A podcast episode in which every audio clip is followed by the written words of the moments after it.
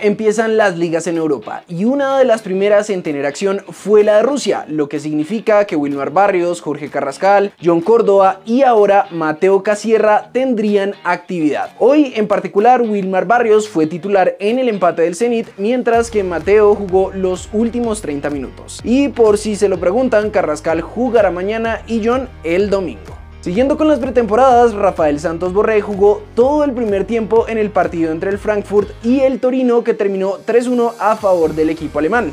Por otro lado, Lucho Díaz también sumó 45 minutos en la victoria de su equipo 2-0 contra el Crystal Palace. Y por supuesto, Liverpool Eco no se iba a quedar sin dejarle su nota. No fue tan peligroso de cara al frente del ataque como contra el Manchester United, pero presionó como un demonio. Uno de los nuestros con mayor regularidad en Europa en las últimas temporadas ha sido Juan Guillermo Cuadrado y en sus años en la Juve ha demostrado el alto nivel que tiene. Tanto que es algo que no solo vemos nosotros los colombianos, sino que ahora también lo pudo notar Rivaldo, que dijo esto para la prensa.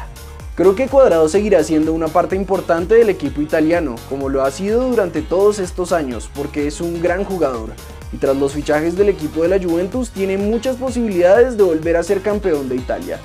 Por ahora seguimos esperando a que empiece la Serie A, pero por ahora la Juve jugará un partido amistoso contra las Chivas de Guadalajara el próximo 22 de julio como parte de su pretemporada.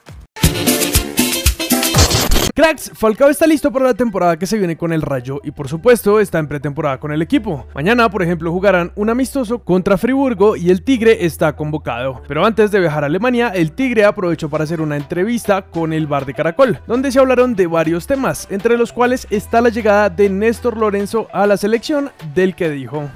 No, me parece que es una decisión coherente en el sentido de que estuvo en el proceso de la selección durante ocho años, conoce a muchísimos futbolistas, algunos cuando estaban iniciando en su proceso de selección, conoce el fútbol colombiano y un gran ser humano que seguramente va, a ayudar y va a aportar, que puede ayudarnos a que la selección en este nuevo periodo consiga los objetivos que tiene. Mientras que sobre lo que espera de su temporada con el Rayo comentó. Sí, es diferente yo de todas maneras trato de, exigirme al máximo para poder estar bien en la temporada, de lograr ganarme un puesto en el equipo y, y darle al equipo lo que necesita de mí, que son goles. Pasamos con la selección femenina, pues tras la tercera fecha de la Copa América en la que Colombia descansó, pero igual siguió líder del grupo, Catalina Pérez habló con los medios y dijo, todos los equipos tienen muchos elementos interesantes, todos los partidos que tenemos van a ser finales, vamos a dar todo por Colombia, vamos a hacer todo lo que está en nuestro control para avanzar como primeras e ir por todo lo que anhelamos, que es la Copa, así como clasificar al Mundial y a los Olímpicos.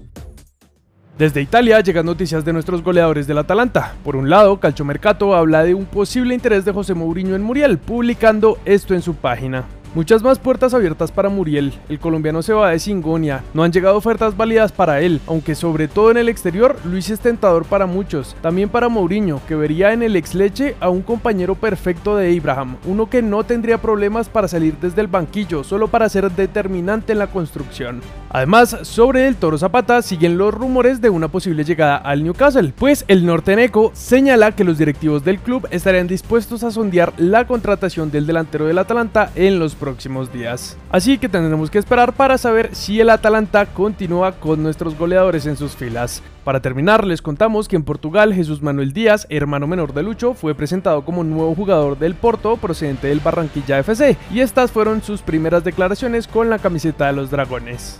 Pues venir a, venir a hacer las cosas bien, eh, demostrar lo que tengo y darle lo mejor al equipo.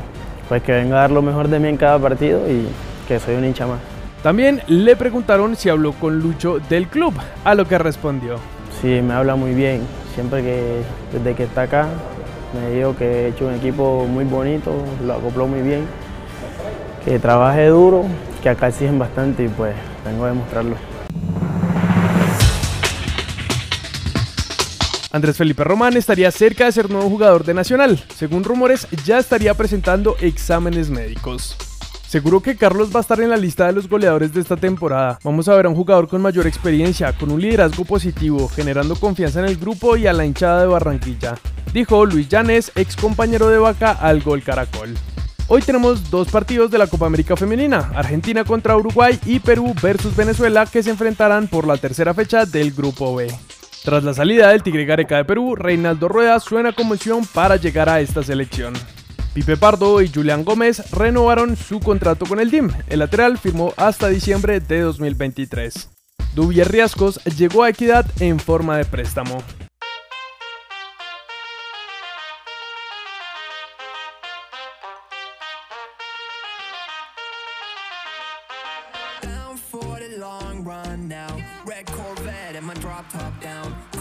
Digits in my Motorola and I'm speeding like I robbed someone.